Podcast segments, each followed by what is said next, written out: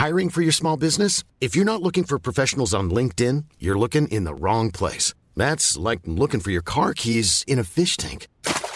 LinkedIn helps you hire professionals you can't find anywhere else, even those who aren't actively searching for a new job but might be open to the perfect role. In a given month, over 70% of LinkedIn users don't even visit other leading job sites. So start looking in the right place. With LinkedIn, you can hire professionals like a professional. Post your free job on linkedin.com slash people today. Hola, ¿cómo estás? Te habla Víctor Hugo Manzanilla y quiero darte un anuncio súper rápido. Quiero invitarte a la semana del Expert Prenur. Es una semana de entrenamiento en el área de negocios y el emprendimiento que voy a estar dando desde el 20 de abril al 27 de abril de este año 2020. ¿ok? Te invito para que descubres cómo impulsar tu negocio una vez por todas y el método mediante el cual lograrás adquirir decisión, firmeza y claridad para ser tu propio jefe. Es totalmente gratuito y puedes registrarte desde ya yendo a emprendedorhoy.com. Emprendedorhoy.com. Semana del Expertpreneur. Te invito www.emprendedorhoy.com. Hola, yo soy Víctor Hugo Manzanilla y bienvenido al programa Liderazgo Hoy, un podcast diseñado para ayudarnos a crecer como líderes. Un programa donde te convenceremos que tú eres capaz de cambiar tu vida, alcanzar el éxito y dejar una huella imborrable en la vida de tu familia, tus amigos y el mundo. Prepárate, porque los mejores días de tu vida están al frente de ti.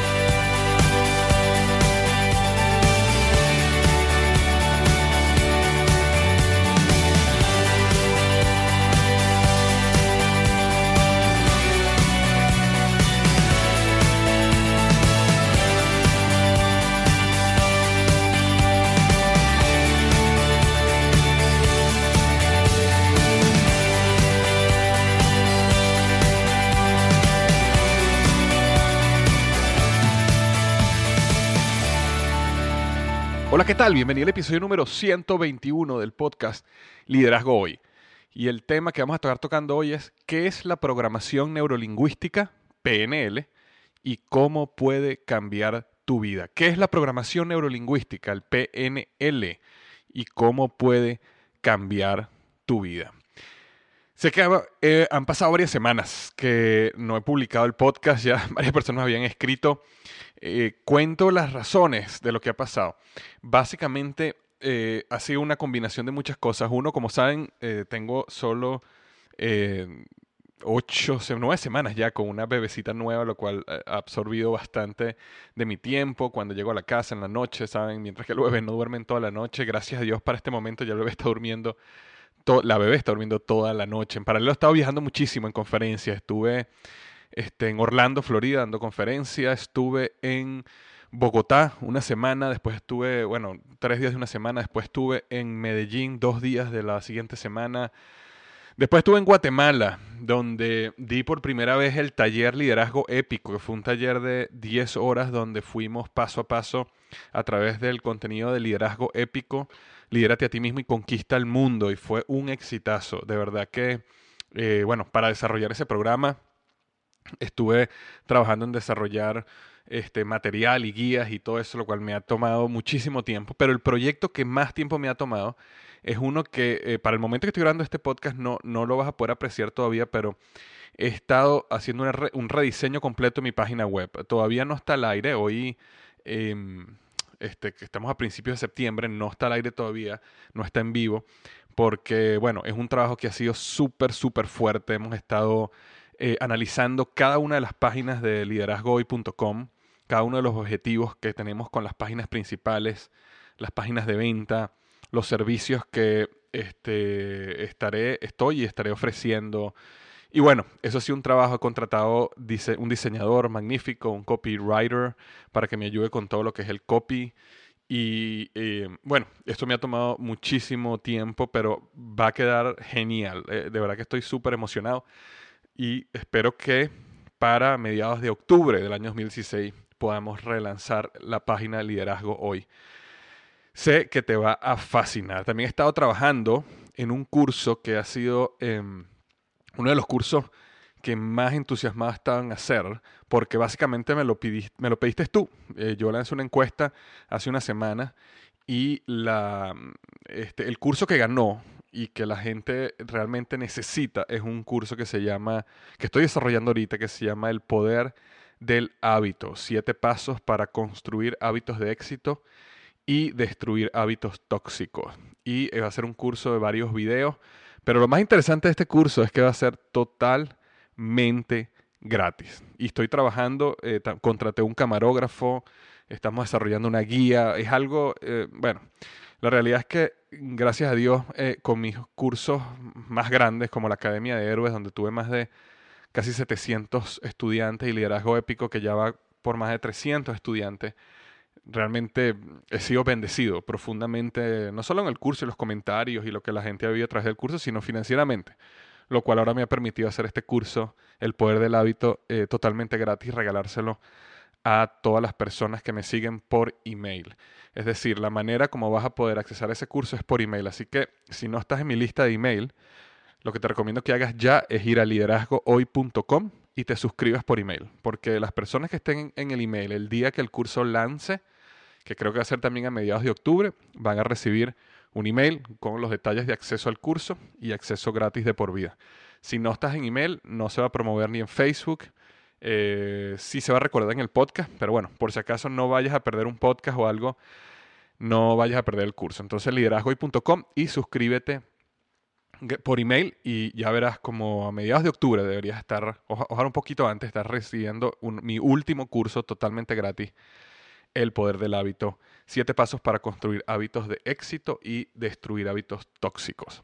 Ahora, el tema de hoy, que es la programación neurolingüística, PNL, y cómo puede cambiar tu vida. ¿Sabes qué? Estuve en Guatemala, tuve tres días en Guatemala y tuve la oportunidad de conocer allá en Guatemala. Eh, de hecho, lo conocía desde hacía tiempo, pero tuve la oportunidad de conocerlo cara a cara y, poder conversar y cenar con él. A una persona llamada Roy Valcarcel. y Roy es un fantástico ser humano de hecho, eh, hicimos una, eh, un partnership, una sociedad para lanzar el curso Liderazgo Épico en Guatemala, El Salvador y este y em, en Guatemala y El Salvador, perdón.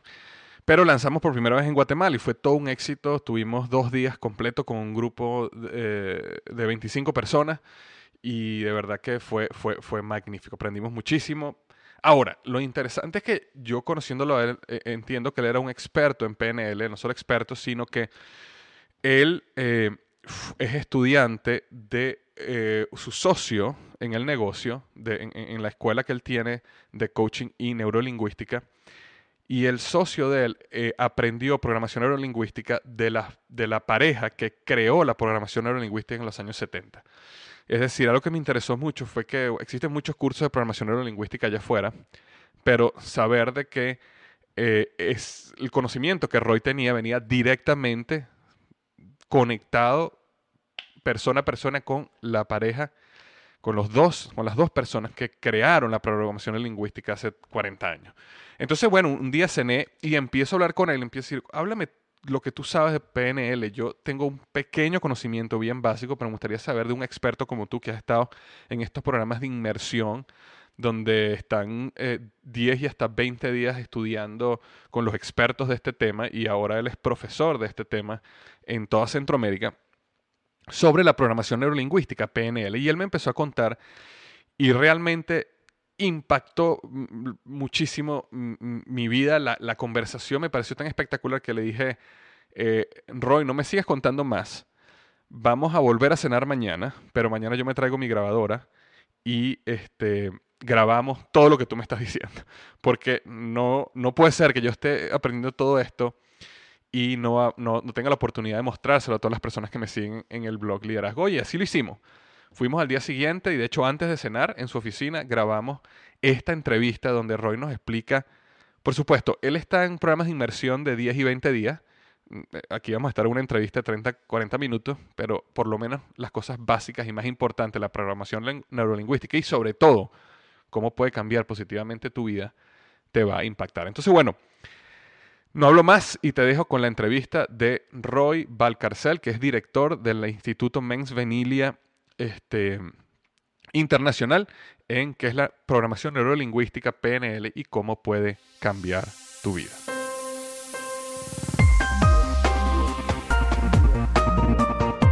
Roy, ¿cómo estás? Bienvenido al podcast Liderazgo Hoy.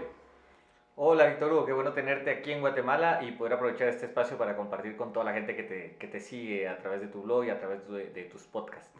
Muchísimas gracias, hermano. Y de antemano digo que este viaje a Guatemala ha sido una maravilla. De verdad que muchas gracias por la manera como me has tratado, como me ha tratado tu gente. Este, hoy estuvimos dando el curso Liderazgo Épico en un taller, primera vez que damos un taller de 10 horas intensivas de liderazgo y ha sido de verdad maravilloso. De verdad que estamos, estamos bien, bien contentos. Eh, Ahora, la razón por la cual tenemos Roy aquí en el programa es porque Roy es un experto en PNL. Cuéntanos un poquito, Roy, sobre tu historia, cómo llegaste ahora a convertirte en el experto de PNL de Guatemala. Bueno, yo creo que pasa como eh, muchas personas que a lo mejor escuchan de algún tema, saben de algún tema en su vida en algún momento, pero solamente lo tienes ahí como algo que te llama la atención, pero nunca llegas a pensar que luego te vas a dedicar a eso. En el fondo tal vez sí, inconscientemente sabes, pero hay como ciertos límites que vamos a hablar de eso, cómo funciona el tema cuando tienes límites y cómo romperlos y demás. Eh, yo ya había escuchado de la PNL hacía muchísimo tiempo, eh, hice en algunos momentos algunos negocios en donde ciertas personas que tenían un nivel de liderazgo utilizaban tanto el coaching como la PNL como herramientas que les ayudaban a ellos a desarrollar ese nivel de liderazgo. Eh, pero fue un tema que yo siempre lo dejé como, como ahí, eh, nunca profundicé en, en, qué era la PNL, o a lo mejor en algún momento me compré un libro, pero eh, la gente que ha leído alguna vez algún libro, por ejemplo los creadores de la PNL, Bandler y Grinder, si lo agarran y lo leen la primera vez, son verdaderamente complicados para el que no sabe. A mí me pasó exactamente, nunca lo entendí. Y con el tiempo hubieron personas que, que sí han manejado la PNL, por ejemplo yo hablo de Patricio Pecker, que es un gran amigo que es experto en ventas y negociación, él me explicaba temas de PNL, pero yo nunca llegué a entenderlo como eh, la PNL se podía utilizar para muchas áreas, como los, lo conozco, como lo sé ahora.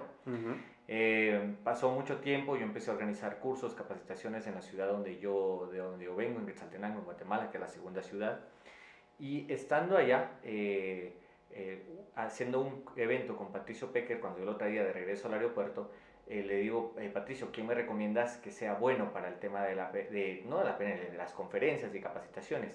Y me recomendó a varias personas y una pareja de españoles. Ellos, Alejandro Cuellar y Elizabeth Ayaume, que son mis socios ahora en este tema de PNL y de, y de coaching, eh, pude contactarlos a través de una referencia y cuando me empezaron a decir qué era lo que ellos hacían, su expertise, justamente era business coaching y la programación neurolingüística. Exacto, PNL es programación neurolingüística, ¿correcto? Exacto. Que a lo mejor hay gente que está escuchando esto que no saben qué es PNL. sí, claro, ya vamos a decir luego qué exactamente, es la PNL o la programación neurolingüística, como se conoce.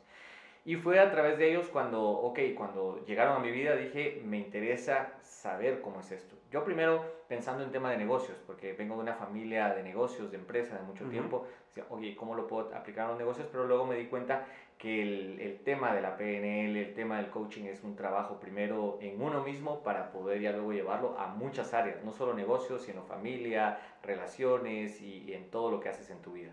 Magnífico. Y de hecho, em, eso que dices para mí ha sido una revelación, porque yo no soy para nada experto en PNL. De hecho, PNL o programación neurolingüística es algo que ha sido nuevo para mí, que yo estaba interesado en aprender más. Por eso justamente quería eh, íbamos a tener esta conversación. Eh, recuerdo que te había escrito, Roy, eh, cuando nos veamos en Guatemala vamos a cenar y, vamos, y quiero que me hables de PNL porque quiero aprender de PNL. Y después dije, vamos mejor a grabar una entrevista para que no solo yo tenga la bendición y el beneficio de aprender qué es PNL, sino que toda la gente y los seguidores de Liderazgo hoy también lo tengan. Y esa es la razón por la cual estamos grabando este, este programa. Pero el concepto de primero comenzar en lo interno y después expandirse a lo externo es un concepto que siempre ha sido eh, importante para mí. De hecho, hoy que estamos aquí en Guatemala dictando el taller Liderazgo Épico, siempre es lidérate a ti mismo y conquista el mundo. Un día completo sobre ti y un día completo sobre, ok, cómo expandes eso allá afuera. Igualmente la Academia de Héroes es lo mismo, con, conquista lo interno, conecta lo interno con lo externo y conquista lo externo. Entonces siempre hay ese trabajo interno. Ahora una pregunta, porque tú mencionas coaching y mencionas PNL. ¿Cuál es la diferencia entre coaching y PNL?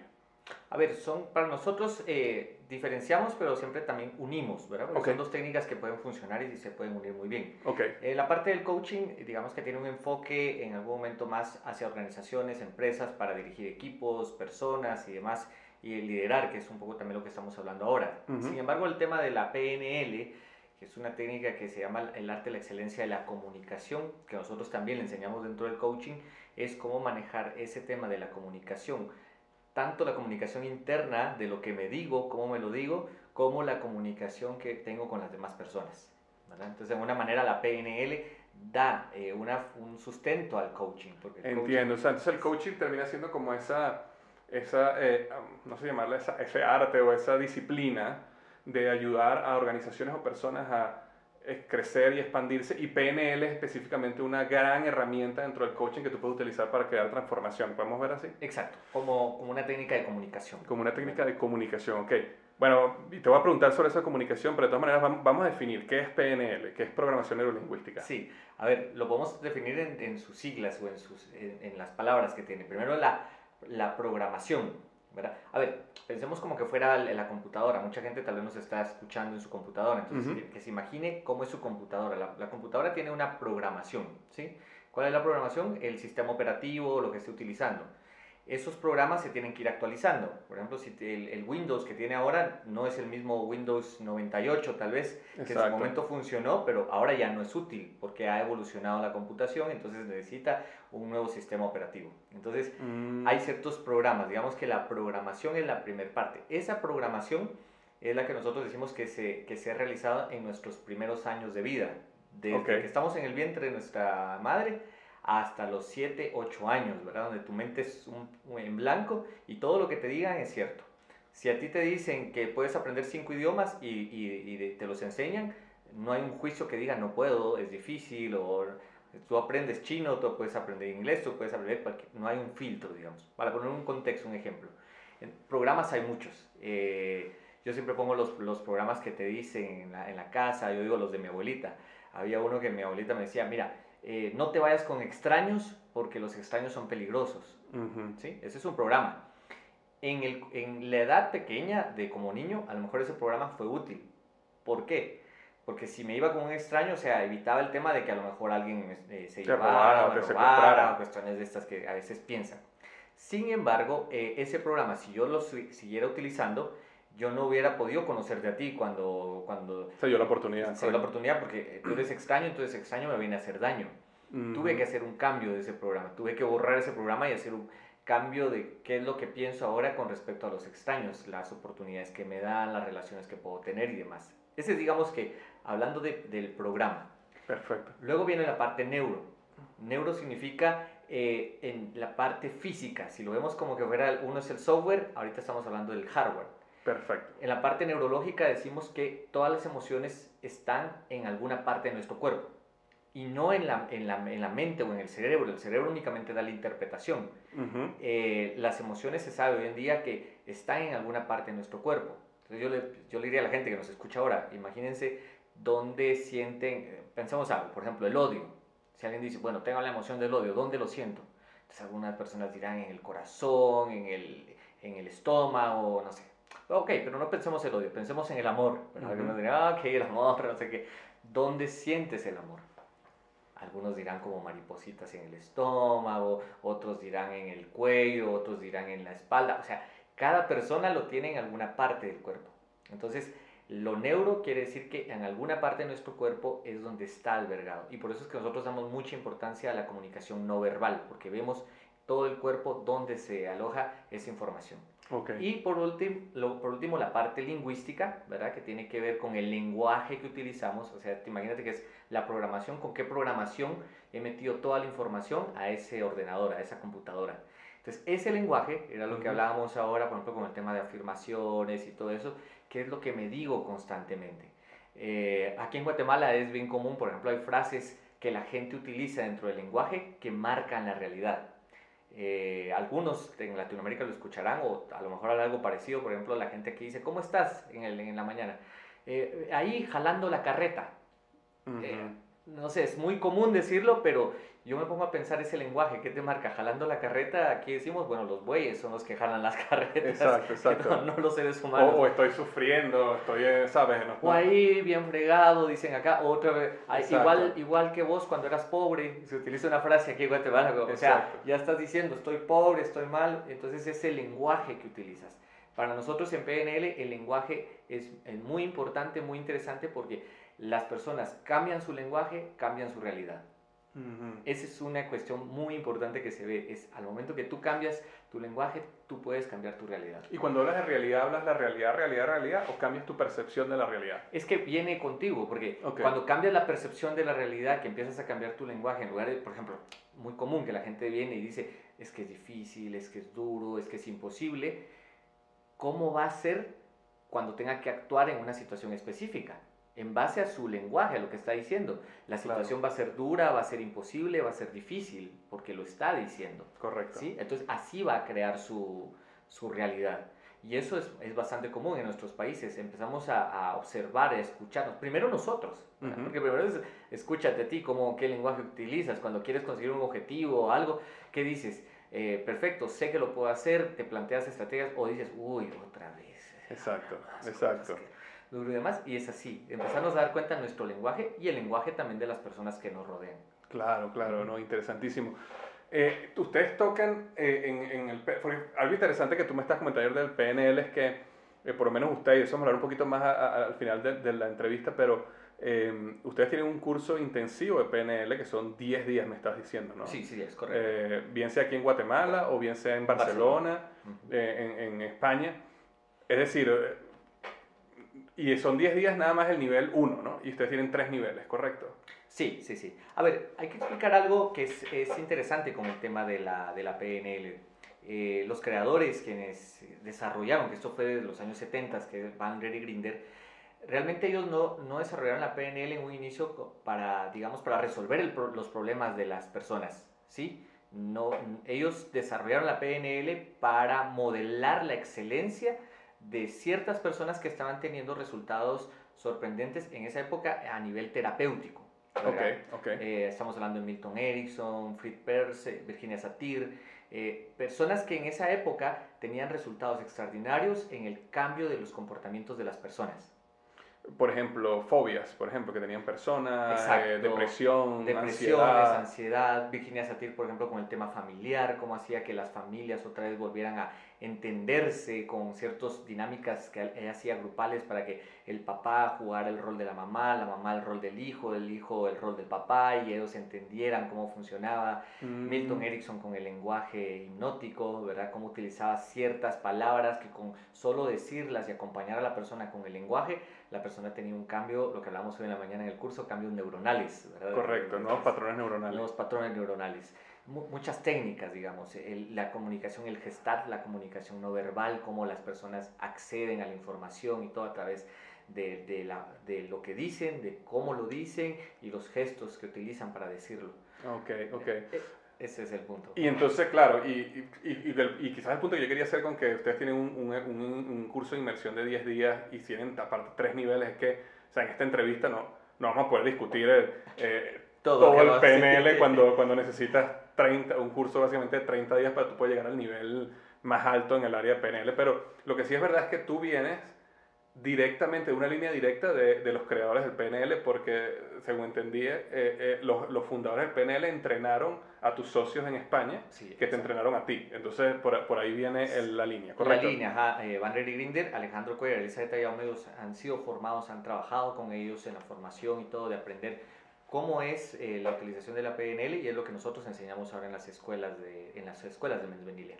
Entonces, para explicarte un poco el, tema, en, el máster que nosotros damos, que es donde se ve el modelaje, cómo se hace modelar patrones de éxito, ¿verdad? De personas que tú dices, bueno, ese es un modelo de éxito que yo quiero seguir, o también automodelarte, porque seguramente las personas, hay personas que son muy buenas haciendo ciertas cosas en algunas áreas, pero cómo llevar ese patrón de éxito a otras áreas de su vida, ¿sabes? Eso se hace en el máster.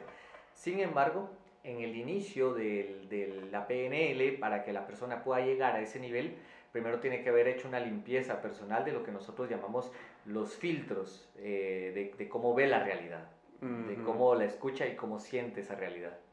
Ahí es donde hay que empezar a hacer muchos trabajos que lo hablábamos hoy en clase, ¿verdad? Pero hablemos, ah, eso, me, me, encanta ese tema. Vamos a hablar de los filtros, porque yo lo que quisiera ahorita es, como no, no tenemos eh, mucho tiempo, eh, yo lo que quisiera es conversar ciertas cosas que a ti te parezcan importantes que pudiéramos dar, tú sabes, unos 15, 20 minutos aquí en la entrevista. Filtros me parece que es una interesante. Entonces, háblame todo de los filtros. ¿Qué, qué son los filtros? ¿Qué pasa? Sí, nosotros en, en el metamodelo de lenguaje que utilizamos decimos que las personas filtran la información de alguna manera. ¿Cómo? Generalizando, distorsionando u omitiendo la información. Ok. ¿sí? Tiene su hándicap positivo, pero digamos que también tienen el hándicap negativo, en que te puede eh, ver a- o hacer ver la vida de una manera que a lo mejor no es útil para que puedas conseguir las cosas. Hoy, por ejemplo, hablamos de las generalizaciones, cuando decimos todos los hombres son iguales.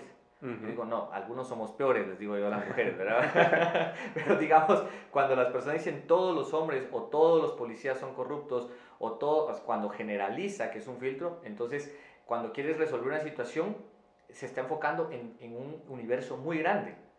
Entonces cuando empezamos a utilizar el lenguaje a preguntarle a la persona, resulta que no son todos los hombres, sino que alguien en específico. Y posiblemente fue una pareja, el esposo, el hermano, el papá, alguien eh, con al quien tuvo algún conflicto y es que tiene que resolver. Pero digamos que de un universo tan grande, de un elefante tan grande, lo hace una parte pequeña, ¿verdad? Empezamos Correcto. por ahí. A eso llamamos nosotros eh, eh, generalizar, ¿verdad? Eh, distorsionar la información. La gente distorsiona muchas veces la realidad. Eh, nosotros ponemos siempre el ejemplo de el, el esposo que llega todas las noches a, a- a la casa, le da un beso a la esposa y se va a la habitación. Llega la noche, eso es, eh, eh, le da el beso y se va a la habitación. Pero resulta que una noche simplemente llegó, no le dio el beso y se fue directamente a la habitación. No sabemos, porque a lo mejor llegó cansado, no quiso, qué sé yo, o se le olvidó, o quería ir a ver un partido de fútbol, no lo sabemos. Pero la distorsión hace que la esposa pueda decir, uy, no me dio beso, quiere decir que algo está pasando, o que tiene Ujú. otra, o que hay problemas, o que no. Y entonces distorsiona, o sea, una cosa no tiene que ver con la otra. Sin embargo, la distorsión hace que la persona piense que ese acto que hizo tiene que ver con algo que es problemas y situaciones, porque la mente también normalmente no rellena la información con cuestiones positivas, normalmente rellena con cuestiones Claro. negativas. El hijo se va de, de fiesta y todo y dijo que iba a llegar a las 11 de la noche, pero resulta que son las 12 y no ha llegado. En lugar de que la mente lo rellene con, bueno, se está, está pasando bien con los amigos, conoció a alguien o algo. No, uy, ya, eh, ya lo secuestraron, ya se accidentó, ya. Algo está pasando. Exacto. Y, y- y es interesante porque la mente comienza con este, este, vamos a llamarlo, con este loop negativo de, de, de que a lo mejor tú comienzas con un pequeño pensamiento que, bueno, a lo mejor hay algo malo, pero eso a lo mejor hay algo malo termina en eh, algo catastrófico, me explico, porque pasas minutos y horas dándole vuelta a la cabeza Ajá. en, ese, en esa distorsión. Y eh, no tiene nada que ver con la realidad. Y no a lo mejor la realidad puede estar sucediendo otra cosa distinta y no necesariamente lo que en nuestra mente, en nuestro mundo, en lo que nosotros llamamos nuestro mapa del mundo, pensamos que es la realidad. Entonces, Perfecto. es empezar a trabajar sobre eliminar esos filtros para que la persona pueda tener un concepto más claro de, de lo que puede estar sucediendo y conocer que cada persona utilizamos un mapa del, del mundo, ¿verdad? El mapa del mundo es cómo percibo yo la realidad. Correcto. Los mapas no son ni buenos ni malos. Tú puedes percibir la realidad de Guatemala de una manera y a lo mejor alguien que vive aquí la puede percibir de otra manera. Correcto. No es ni buena ni mala, sino que es simplemente diferente. Exacto. El asunto está que cuando yo entiendo tu mapa del mundo o tú entiendes el mío, podemos ampliar más la- la- las posibilidades con- y con eso tener más opciones para poder alcanzar lo que queremos. Exacto, exacto. Entonces, eso eran generalizaciones, distorsión, me habías comentado otra, Ajá. Y las, las omisiones. omisiones. Exactamente, cuando, eh, por ejemplo, en omisiones se, se da mucho. El handicap de una omisión es positivo, porque, por ejemplo, hay personas que eh, pueden estar leyendo un libro en una discoteca. Ujú, Lo que están haciendo es omitiendo la información, omiten el, el ruido para enfocarse. ujú. O eh, yo pongo el tema también cuando alguien está con una chica que, la, que quiere estar con ella y no sé qué, ah, puede estar en la discoteca, pero omite la información alrededor porque está enfocado en la persona. Correcto. Sin embargo, en, en la situación, digamos, que negativa o que no es útil es cuando de repente a lo mejor el jefe o alguien de tu trabajo te tiene que dar una información, pero como ya tienes un prejuicio de esa persona, de que, uy, ya el jefe cada vez que me viene a hablar me viene a, a regañar o me viene a decir cosas, entonces generas un filtro de omisión en donde lo que te dice omites. Y tu solo te mente- enfocas en lo negativo, En lo lo, que cumple, negativo. en lo que cumple lo que tú crees que en lo tu mapa del mundo. pues. Exacto, entonces te, te omites el resto de información, pero te enfocas en una, en una cosa en particular porque te cae mal, porque ya sabes que es un regañón y a lo mejor te viene a decir algo muy importante, pero empiezas a omitir información. Mm. Ese es también otro filtro que estás utilizando para, eh, para sobrevivir, como decimos nosotros, porque son inconscientes realmente el tema de los filtros. Entonces son filtros, son generalizaciones, omisiones y, distorsiones. Exacto.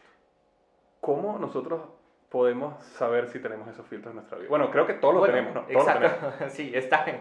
Los filtros están porque es una manera de, como, como hemos sido eh, programados, como hemos sido, exacto, es natural que se utilicen. Sin embargo, ¿Cómo podemos empezar a quitarnos esos filtros? Primero es tomando conciencia, siendo consciente de ellos.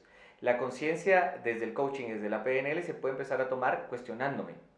Cuando yo empiezo a hacerme preguntas, cuando yo digo, todas las personas en Guatemala son impuntuales, aunque digamos, hay una gran mayoría que sí, pero hay una gran mayoría que no. Correcto. Ahí empiezo a romper ese mito de cuando dicen la hora chapina, ¿verdad? Porque sucede mucho, la hora mexicana, la hora eh, catracha, la hora... Ahí empiezo a eh, decir, no, hay gente que sí, hay gente que sí es buena, hay gente que sí es honrada, entonces empiezo a cuestionarme, cuando yo empiezo a generalizar, omitir o distorsionar información, es, me cuestiono, ¿eso que, que, que pienso es verdad? Y muchas veces te vas a dar cuenta que eso que estás pensando así no tiene nada que ver con la realidad, es solamente algo que te estás creando en tu mente imaginariamente que es totalmente distinto a lo que puede estar ocurriendo en la verdad. Correcto. Muchas veces uno ve, por ejemplo, pareja, ¿no? Donde la, la mujer dice, o el hombre dice, es que nunca, o sea, nunca me trata bien, o nunca me dice esto, o nunca llega temprano, nunca. Y, y cuando tú empiezas a preguntar de verdad, este, muchas veces los psicólogos dicen, pero dame un caso específico, ¿no? Cuando la persona está hablando de nunca, dicen, no, no, pero dame un caso específico. Y entonces cuando empiezan esa búsqueda de buscar caso específico, no lo consiguen.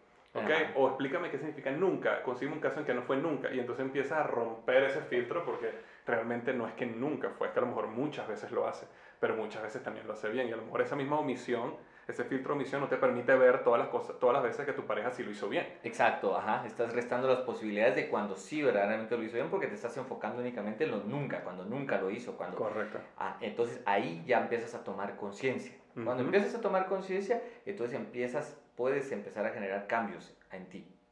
Ese es el punto, empezar a tomar conciencia en ti, en tus pensamientos y en cómo te dices todo eso para interpretar la realidad y con la interpretación de realidad construir verdaderamente lo que hablábamos hoy, ¿verdad? tu destino, eh, tu realidad, las cosas que consigues al final de cuentas. ¿Será eso mucho lo que hacen los psicólogos eh, cuando te, básicamente terapeutas, básicamente te llevan sobre preguntas y preguntas y preguntas para tratar de que tú mismo llegues a ese tipo de conclusiones? Sí, a ver, eh, indistintamente de, porque la psicología utiliza ciertas técnicas. En PNL lo que se utiliza, digamos, y que para nosotros es uno de los principales parámetros, es que cada persona tiene la información o tiene los recursos para resolver las situaciones que se les presenten. Okay. Entonces, si partimos, de, es una presuposición de la PNL, si partimos que todas las personas tienen los recursos necesarios para resolver sus, sus conflictos, sus situaciones, entonces al momento de preguntarle a la persona, estamos diciendo que la misma persona saque de él mismo la conclusión o la solución para resolver ese conflicto. El punto de la mayoría de terapeutas o personas que hacen eh, cierto tipo de trabajos es que eh, muchas veces sugieren o dicen, yo no te preocupes, Víctor Hugo, que yo te voy a decir cómo solucionar tus problemas porque yo hago PNL, yo soy coaching y yo te voy a decir cómo resolver los problemas. Esa es una situación que no es así. El que hace PNL o el que hace coaching eh, si es una buena persona eh, haciendo coaching y PNL o haciendo ese tipo de terapias, no te va a dar la solución. Aunque, aunque a, lo mejor, se está muriendo por decirte cuál es la solución, pero no te la va a dar. No te la va a dar. Simplemente te va a hacer las preguntas, te va a hacer eh, los reencuadres a través del lenguaje para que tú descubras. Cuando tú lo descubres y eres tú, te das cuenta. Es como descubrir que estás tapando muchas cosas, un tesoro que está ahí escondido pero cuando haces una pregunta es como que quitaras lo que está ahí tapando ese tesoro y, y ves esa iluminación de lo que puede surgir de ese tesoro. Y entonces dices, wow, es cierto, no me había dado cuenta de esto. ¿Sí? Mm. Lo tenía ahí, pero no, no, lo había dado cuenta. Exacto. O ya te lo habían dicho muchas personas, pero cuando te lo dicen, estás cansado. Dices, es que siempre me dicen que tengo que cambiar, pero cuando tú lo descubres por, por cuenta propia, es wow, ahí es donde ven el verdadero cambio. Claro, claro, claro. O sea que eh, eh, cuando tú podemos decir, por ejemplo, que una persona que hace PNL, porque volviendo a la parte de los niveles del curso que ustedes tienen, me imagino que ese primer nivel, que son 10 días, eh, es acerca de ti, ¿no? De, de, ti mismo y a lo mejor cómo hacerte las preguntas tú mismo, ¿no? Pero para llegar a un punto donde tú vayas a hacer ese tipo de terapia y realmente vayas a, a hacer un coaching y realmente saber cuáles son las preguntas que tienes que hacerle a la otra persona para que esa otra persona logre descubrir esas verdades, ¿no? Eh, Tony Robbins siempre dice, bueno, eso no dice Tony Robbins, la Biblia dice que la verdad te hará libre, ¿no? La manera como Tony Robbins lo plantea dentro de su eh, teoría que parte también mucho del PNL, es que cuando tú descubres la verdad, o sea, si por ejemplo yo, yo tengo una verdad que dice, todas las mujeres son iguales, eh, y eso me lleva a mí a tener malas relaciones o nunca tengo relaciones porque en mi mente yo tengo ese filtro creado. Y en el momento que tú me haces las preguntas correctas y yo logro descubrir la verdad, es decir, no, si hay mujeres buenas, no todas las mujeres son iguales, eso me da, me da libertad, la verdad me hace libre de ese problema. Eh, aprender esas preguntas, eso es parte del, del máster que ustedes hacen. Eh, o cuándo tú aprendes, o cómo tú aprendes, cuáles son las preguntas que tú necesitas hacer. De hecho, se aprende, desde el practitioner se aprende. Ah, desde el primer nivel. desde el primer nivel lo aprendes. Ahora, ¿cuál es el trabajo? O lo que nosotros decimos es que primero, lo das, primero el trabajo lo haces contigo, ¿verdad? Porque eh, existe de que tú quieres... Aquí viene mucha gente que dice, yo quiero ayudar a todos, quiero ayudar y no sé qué, y al, y al momento que se dan cuenta, lo que quieren es primero ayudarse a ellos mismos. El otro día venía una, una, chica que decía, es que yo quiero ayudar a las mujeres a que sean libres y que sepan que pueden hacer negocios y trabajo y no sé qué. Y cuando estábamos haciendo el trabajo de preguntas, una, eh, donde ella se dio cuenta que tenía un límite, decía, es que yo no tengo treinta y pico de años y no salgo de mi casa. No salgo de mi casa porque estoy esperando a que tener la bendición de mi padre para poder salir de la casa. Entonces, e, esa es una incongruencia, decimos nosotros, porque por un lado quiere ayudar a las mujeres, pero por otro lado ella se siente prisionera en su casa. Correcto. Entonces, e, el, el, la pregunta fue, ok, tú quieres ayudar a las mujeres, sin embargo, tú te sientes prisionera en, en tu casa, ¿cómo lo vas a hacer?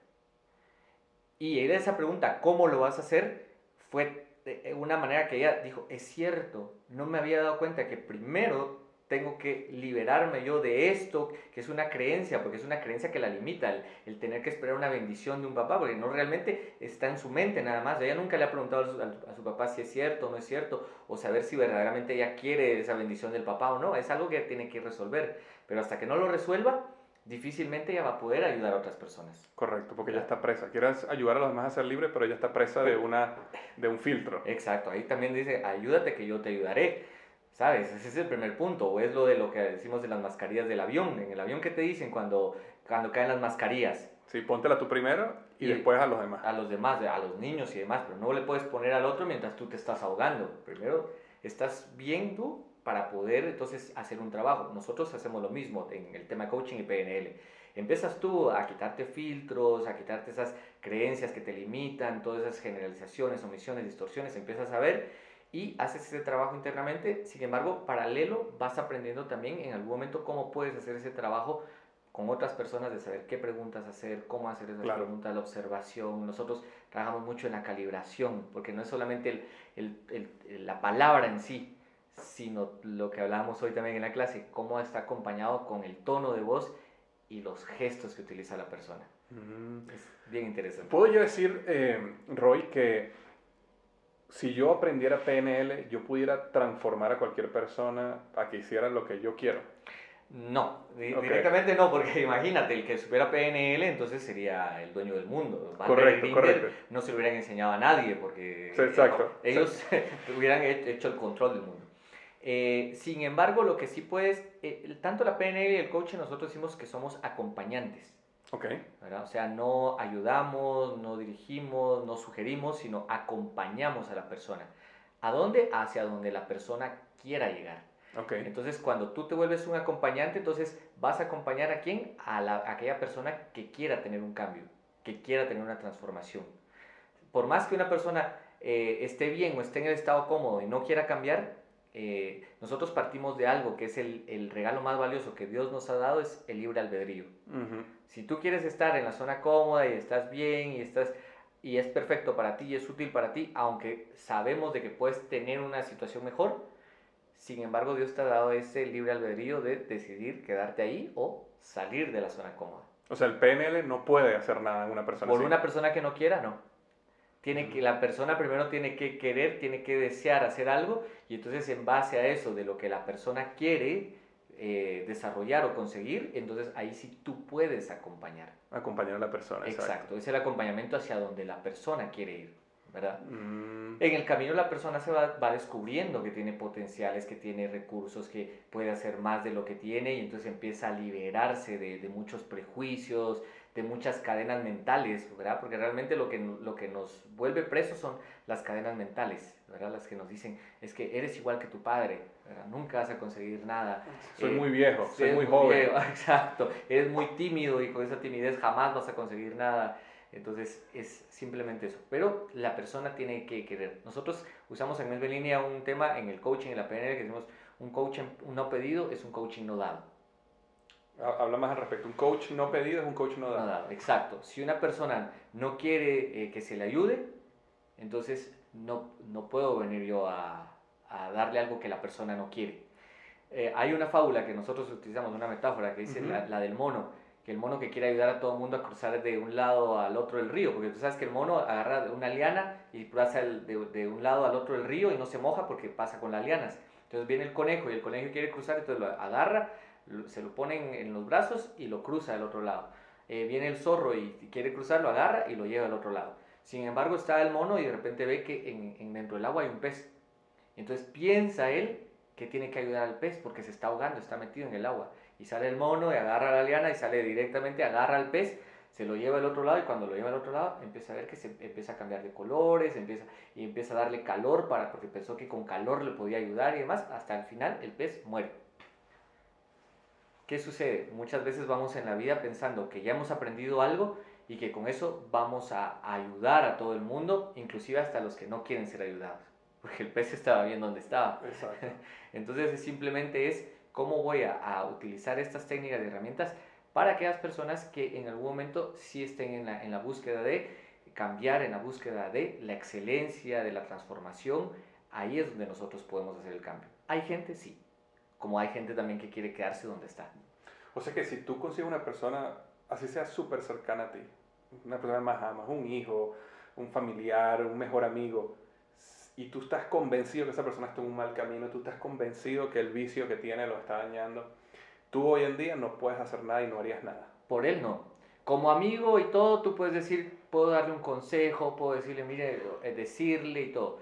Sin embargo, si, si, quiero hacer un trabajo de PNL o un trabajo de coaching, como nosotros sabemos que se tiene que manejar, hasta que la persona no decida que quiere el cambio, no, puedo hacer, nada. Puedo ver que a lo mejor mi pareja está teniendo problemas y todo esto, lo que tú decías también de, creo que Anthony Robbins lo dice, ¿verdad? De que en algún momento él evolucionó, pero la esposa no quiso. Por más que fuera Anthony Robbins, que era el mejor coach del mundo y demás, él no podía transformar a su pareja, porque la pareja no quería. Tomó, no quería, tomó su decisión de mantenerse donde estaba. Entonces él tuvo que tomar una decisión, mantengo la pareja o cambio de pareja o hago lo que, lo que sea, ¿sabes? A veces es duro, yo lo sé, porque quisieras ayudar a, a, tus seres cercanos y todo. Y nosotros hacemos un trabajo muy bonito que se llama el círculo de poder. Te lo comentaba anoche cuando estábamos en la cena. Cuéntanos cuéntanos otra vez aquí. El, el, círculo de poder es interesante porque es un círculo donde tú puedes decir, bueno, quiero hacer un proyecto, un negocio o un deporte o algo específico en un área o en general en tu vida. En ese círculo de poder tú vas a tomar a todas esas personas que conoces o que están a tu alrededor y las vas a llevar a ese círculo de poder. ¿Qué características tienen que tener esas personas? Que verdaderamente son personas que te potencien, que te, llenan de energía, que, que pueden estar ahí o que pueden acompañarte en ese camino de lo que tú quieres. Sin embargo, fuera del círculo de poder vas a, dejar inclusive personas que quieres mucho, pero que a lo mejor no te potencian. Ahí pueden ir papás, pueden ir hermanos, o yo te decía, yo puedo tener un amigo de infancia con el cual me llevo súper bien, pero a lo mejor en negocios o en otras áreas no me potencia. No lo pongo en mi círculo de poder. Correcto. No lo dejo de querer porque es mi amigo de la infancia, yo lo voy a seguir visitando y podemos irnos a tomar un café, lo que sea, sin embargo, en, en, lo que quiero conseguir y hacia el destino donde yo voy, en este momento, él no me potencia. Entonces ya tendré otras personas que sí me van potenciando y los voy teniendo en ese círculo de poder. Eso aclara muchas veces, ¿verdad? Porque no, no, como te digo, nosotros podemos tomar la decisión de con quién estar y con quién verdaderamente no estar sin sentirnos mal, ¿verdad? Porque cada persona tiene la decisión también y la opción de cambiar. Entiendo, entiendo. Ah, me estaba hablando que tenían varias técnicas. ¿Existe alguna persona que están escuchando este podcast por primera vez, primera vez que están escuchando PNL o saben algo de PNL? Aparte de la parte de los filtros que me parece magnífica que ya discutiste, eh, ¿alguna otra cosa que tú digas, oye, esto es importante que ustedes pudieran empezar a aplicar hoy mismo? Ok, yo vuelvo a decir el tema del lenguaje. Ok, lenguaje. Darnos cuenta de la utilización. ¿Cuál es la, el, el, tipo de lenguaje y qué tan congruentes somos con el tema del, del lenguaje? Eh, por ejemplo, el otro día hacíamos un, un caso con un alumno y, y, él decía que quería conseguir una meta. Sin embargo, cuando él decía que quería conseguir la meta, miraba hacia abajo y cuando decía que sí la quería conseguir, movía la cabeza diciendo que no. Okay. Entonces ahí eh, eh, es de tomar conciencia. Si yo quiero conseguir algo, pero en el fondo mi lenguaje no verbal es decir que no, es más poderoso el lenguaje no verbal y seguramente no lo voy a conseguir. Porque no estoy siendo congruente con lo que quiero. Uh -huh. Entonces hay que ser congruente. Si quiero conseguir algo y todo, entonces, ¿qué tanto me, me, me entran las emociones que me puedan potenciar? Emociones de logro, emociones de valentía, emociones de y que realmente lo experimente, ¿verdad? Yo creo que lo decías hoy tú en el curso, ¿verdad? De, sí, sabes que la fisiología, tu cuerpo, tu postura, tu posición, el tono de voz, todo esté alineado con lo que estás diciendo. Claro, si y no, conseguir un objetivo, sal y motívate y que se vea que estás, pero no vas a ir a motivar un equipo donde, bueno, tal vez hoy Exacto. conseguiremos nuestras metas. Exacto. No.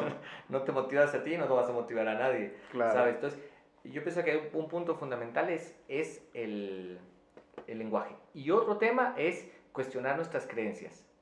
¿Sí? Antes de entrar en cuestionar nuestras creencias para hablar del lenguaje, ¿sabes qué me pasó hace, hace no mucho tiempo? Que un amigo viene y se me acerca y me dice, oye, tú sabes que tú utilizas mucho la palabra odio. Y era porque, no sé por qué, yo empecé a utilizar la palabra odio mucho para referirme a cosas que eran irrelevantes. Por ejemplo, eh, oye, yo odio cuando hay demasiada cola en línea, para, tengo que esperar mucho tiempo antes de que me den mi comida, por sí, ejemplo. Sí. Y yo lo utilizaba, eh, falsa, no, no, era consciente que yo estaba diciendo, claro, yo, yo realmente odio esto. No, no, pero era como que quizás yo quería hacer un énfasis que de verdad no me gustaba, y entonces decía, yo odio cuando esto pasa. Y entonces él me dice, ¿sabes que utilizas mucho la palabra odio? Y entonces me puse a pensar y me di cuenta que era verdad. Y, y, que es utilizar tanto la palabra odio, estaba empezando a generar sentimientos de odio real en mi vida, o sea, sentía sentimientos malos. También personas que utilizan mucho la palabra como qué porquería, o porque todo esto me sale a mí, porque me sale todo mal, eh, siempre a mí, eh, ese tipo de frases que uno tiende a utilizar mucho y no te das cuenta que empiezan a reprogramar tu mente, empiezan a generar los sentimientos que te llevan a tomar las decisiones incorrectas sobre renunciar, sobre hacer las cosas mal, sobre sabotearte a ti mismo por el lenguaje que estás usando. Sí, es que marca, marca, es inconsciente. Uh -huh. Al final lo que estás diciendo es inconsciente, sin embargo, eso inconsciente al momento que tú vas a, a tomar una decisión y todo, porque realmente somos el 95% de nuestras acciones son inconscientes. Entonces eso se nota en el, a nivel del lenguaje. Ese lenguaje claro. es, es, inconsciente y así es. ¿Por qué? ¿Por qué sabemos que somos inconscientes? Si les pregunto a las personas, eh, tomen conciencia de su respiración, hasta que se los digo, empiezan a es cierto, estoy respirando, pero en el tiempo que hemos venido platicando y que me han venido escuchando este podcast, no han sido conscientes de su respiración, Correcto. mucho menos de las palpitaciones de su corazón o del trabajo que están haciendo sus células para transformar la comida que tuvieron hoy en la mañana o el mediodía o en la noche, no importa. Hay mucho trabajo inconsciente y Dios nos hizo así, qué bueno que nos uh -huh. hizo así, porque uh -huh. imagínate que tuviéramos que tomar el control de todas nuestras acciones. Ok, ahora dile a los ojos que hagan esto, sí, ahora sí. dile a la saliva que... Oye, se me olvidó hacer la digestión, tenía que hacer la digestión hace tres horas y se me olvidó hacerla. ahora, ahora no tengo hambre. Sí, no, no, pero ese, esa información la podemos eh, reprogramar, reprogramar hacia, nosotros decimos en PNL la base es para la excelencia, uh -huh. eh, para la evolución, ¿sabes? Esa es la parte fundamental del lenguaje. Ok, hablábamos del lenguaje, pero creo que vamos a entrar al tema de las creencias. Sí, cuestionar tus creencias, estás comentando. Exacto, las creencias es bien interesante porque las creencias simplemente han sido pensamientos repetitivos que no nos hemos cuestionado, ¿verdad? ¿Qué pensamientos repetitivos? El, el, hacer las cosas porque así se ha hecho. Uh -huh. Porque así lo hacía mi papá, mi abuelo, mi, mi bisabuelo, todo el mundo. Y es, en este momento no me he cuestionado si hay otra manera de hacer las cosas. Yo pongo siempre el ejemplo en clases de la, de la niña que se cuestiona por qué en la, en la cena de Navidad eh, la, la abuela cortaba el pavo de cierta manera y lo hacía pequeñito. Entonces la mamá se lo hacía así, lo cortaba así bien pequeñito y lo metía en el horno.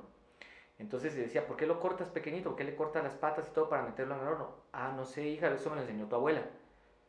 Con la abuela y le pregunta, mira abuela, ¿por qué el pavo cuando tú lo cocinas le, le, enseñaste a mi mamá que tenías que cortarlo así pequeñito y meterlo pequeño en el horno? Ah, mira, es una receta de la bisabuela que yo también la aprendí y simplemente la, la hacemos así. Afortunadamente la bisabuela estaba viva todavía, se fue a la casa de la bisabuela y le pregunta, mira, me han dicho mi mamá y mi abuela que el pavo hay que cortarlo de esa manera, ¿por qué, por qué lo hacen así?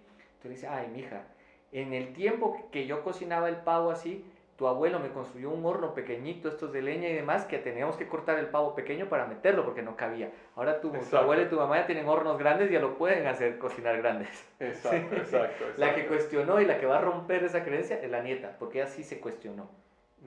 ¿Por, qué ¿Por qué tengo que seguirlo haciendo de esta manera? ¿Qué otras formas puedo hacer? ¿Qué otras formas puedo cambiar esto que está sucediendo a nivel de mi familia, a nivel de, lo hablamos, por ejemplo, ahora de, de, las parejas, aquella persona que tiene una pareja y le va mal con una, tiene otra pareja y le va mal con otra, tiene otra pareja. El problema no está en las parejas, ¿verdad? Porque el común denominador es él, esa persona. Esa persona, él o ella. Entonces, cuestionarse, ¿qué estoy haciendo yo que repito con los mismos tipos de parejas? Tengo empresas y entonces em, empiezo bien una empresa, pero luego eh, eh, no me gusta y la dejo tirada y comienzo otra empresa y no me gusta y la dejo tirada y entonces es que los negocios no sirven, no funcionan. La, la, pregunta es qué estoy haciendo yo, qué creencia tengo con respecto a los negocios que están haciendo que no me funcionen como yo quisiera que me funcionaran. Y ahí empiezas a indagar qué creencias hay de los negocios, del dinero, ¿verdad? Del éxito, ¿sabes? ¿Qué, ¿Qué, decían en tu casa? La mayoría de creencias vienen de, lo, de la crianza, de cuando somos pequeños. Lo que nosotros decimos las improntas, la información. Hablábamos ayer de las, de las eh, fobias, por ejemplo. Fobias. Las fobias han sido instauradas en, en, una edad pequeña y sabemos hoy en día con la PNL y la neurociencia y demás que así como fueron instaladas, pueden ser desinstaladas.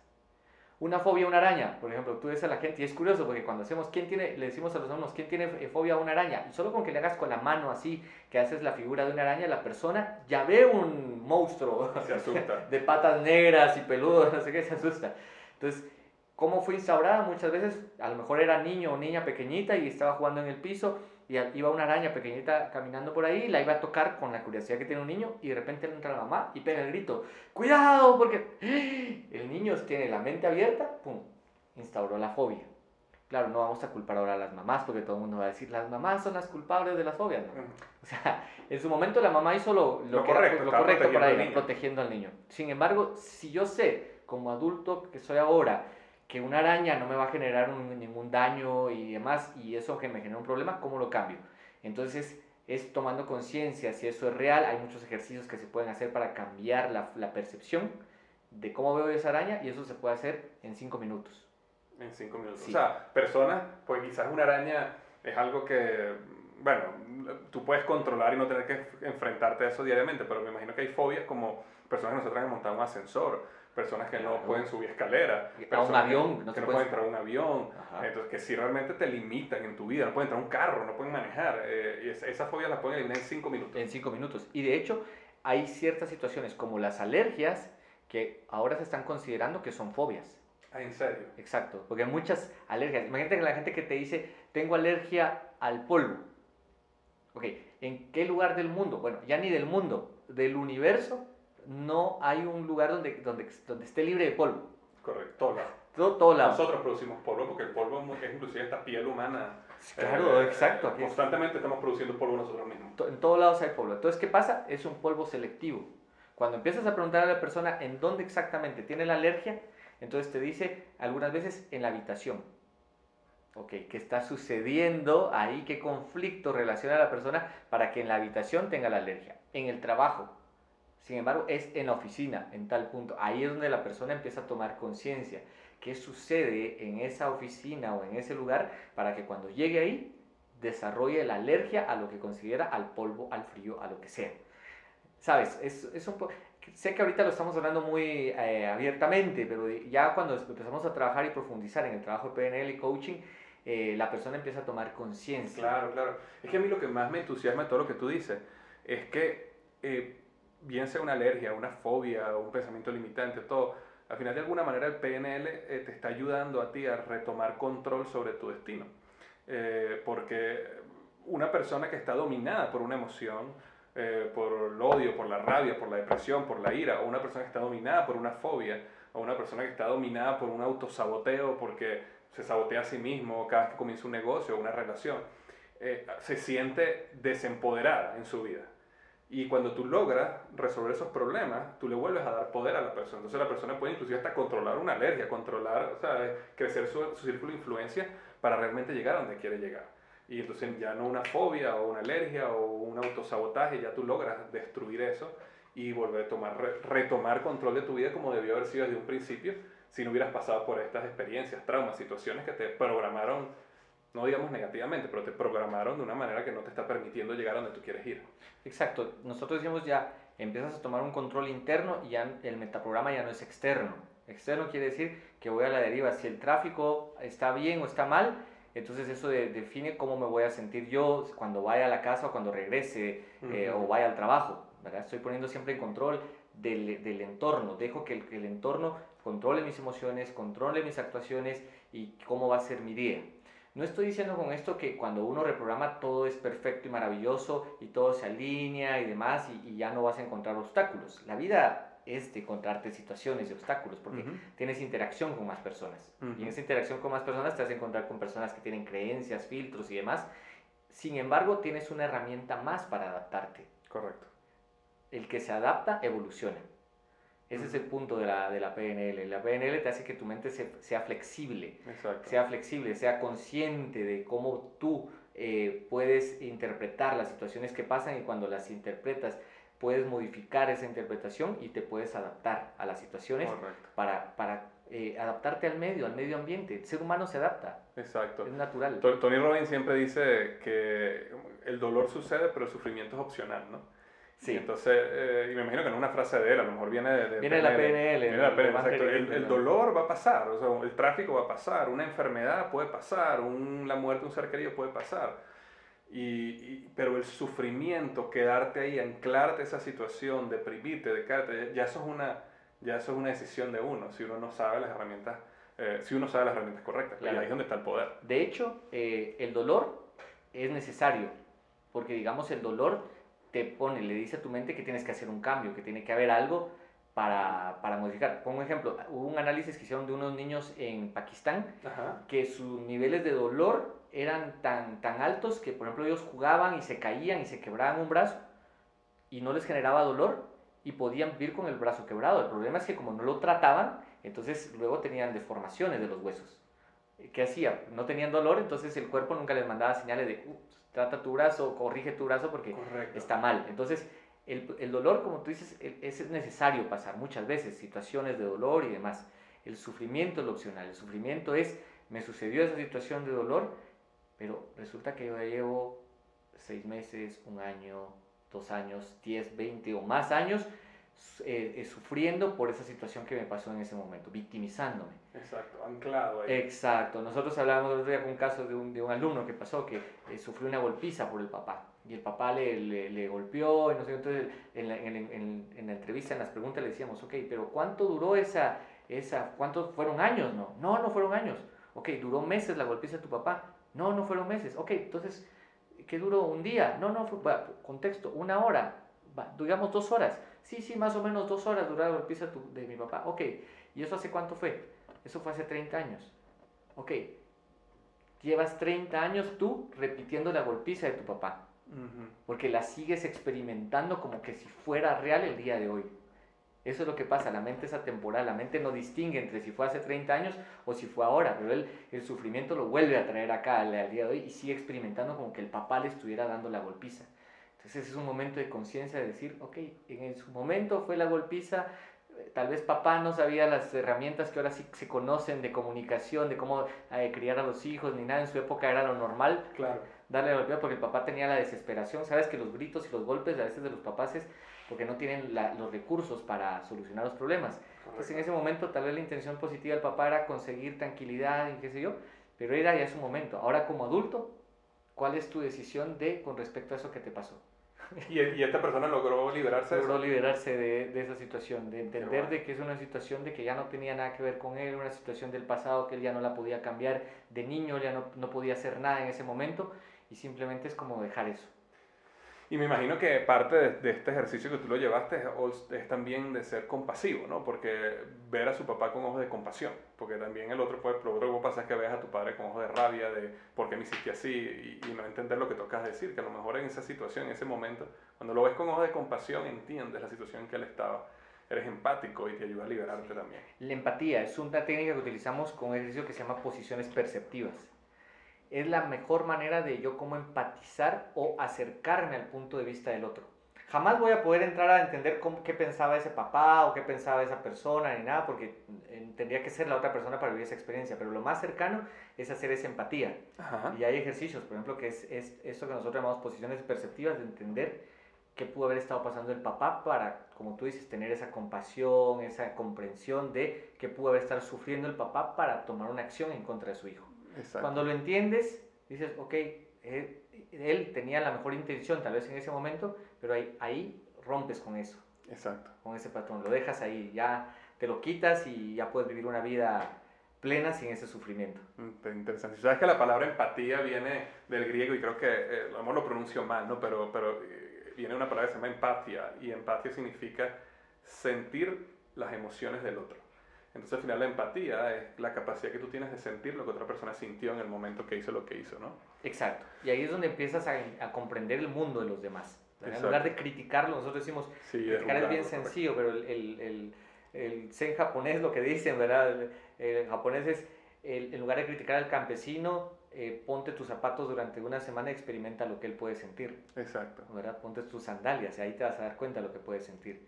Entonces, de eso se trata muchas veces. A veces es solo entender el mundo del otro y cuando yo lo entiendo tengo más posibilidades también de influir en el mundo del otro. Y de liberarte de esa situación. Exactamente. Magnífico. Oye, magnífico. Oye, Roy, muchísimas gracias por, por este tiempo. Sé que hay muchísimo más eh, y, y, me imagino que habrá gente interesada. Eh, este podcast sale en toda Latinoamérica, pero yo sé que tú tienes institutos en El Salvador, en Honduras, en Guatemala, están en España. Eh, bueno, muchísimos seguidores de España. España, de hecho, actualmente es mi tercer país donde tengo más seguidores del podcast, o sea que personas que estén interesadas. ¿Cómo, hace, ¿Cómo harían ellos si ellos quisieran aprender más de coaching o de PNL? Eh, dónde te buscan? Bueno, es sencillo. Como escuela Men's Venilia International Group, la página central es mensvenilia.com. Eh, mens de hombre, que no es realmente hombre, es mente, viene de... Viene sí, porque tú me estabas contando que eso venía de, de unos, unos dioses... dioses, dioses de Pompeya. De Pompeya, ¿no? Que uno era... Eh, la, la, diosa de la inteligencia, que es mens, y Venilia es la diosa de los sueños concedidos. Entonces, mm. mens, Venilia viene de los sueños concedidos a través de la inteligencia. Oh, wow. Entonces, eh, para que busquen ahí Mens Venilia con V, mensvenilia.com, la página central. Para la gente de Centroamérica o Latinoamérica, nos puede buscar como guatemalacoaching.com. Okay. Ahí nos pueden encontrar, donde también pueden, si están interesados en sus países o conocer más o cuestiones que nosotros desde aquí podamos eh, apoyarles en esta formación también yo creo que este es un camino muy interesante de, de que hay personas que, que, están buscando, digamos, este tipo de información. Aunque la PNL ya viene desde los años 70, en el mundo hispano, en el mundo latinoamericano, todavía hay mucha campo porque hasta ahora es un momento de conciencia. ¿Sabes? Latinoamérica hace mucho tiempo acaba de salir de problemas de guerras y todo. En ese momento no podías hablar de la gente toma conciencia porque lo que quería la gente era sobrevivir. Claro, claro. Ahora hay un momento en Latinoamérica que la gente está queriendo dar ese, ese paso de autorrealización, de saber que hay algo más, cuando yo digo de, de, de tu ser, que simplemente el respirar o el vivir porque el oxígeno es gratis de momento, porque en China ya cobran el oxígeno. Exacto, exacto. Sí, porque es que es interesante que de lo que tú dices, cuando tú ves la pirámide, las pirámides, las necesidades de Maslow, la base de la pirámide es, básicamente su sobrevivencia, ¿no? Cuando empiezas por sobrevivencia, comida, eh, y, termina en, realización personal, ¿no? Y algo interesante que pasa con esas pirámides, cuando tú estudias las estadísticas en el mundo, es que los altos grados de suicidio están en las sociedades que están en la parte más arriba de autorrealización. Las personas que están apenas buscando cómo sobreviven, cómo consiguen comida, cómo consiguen...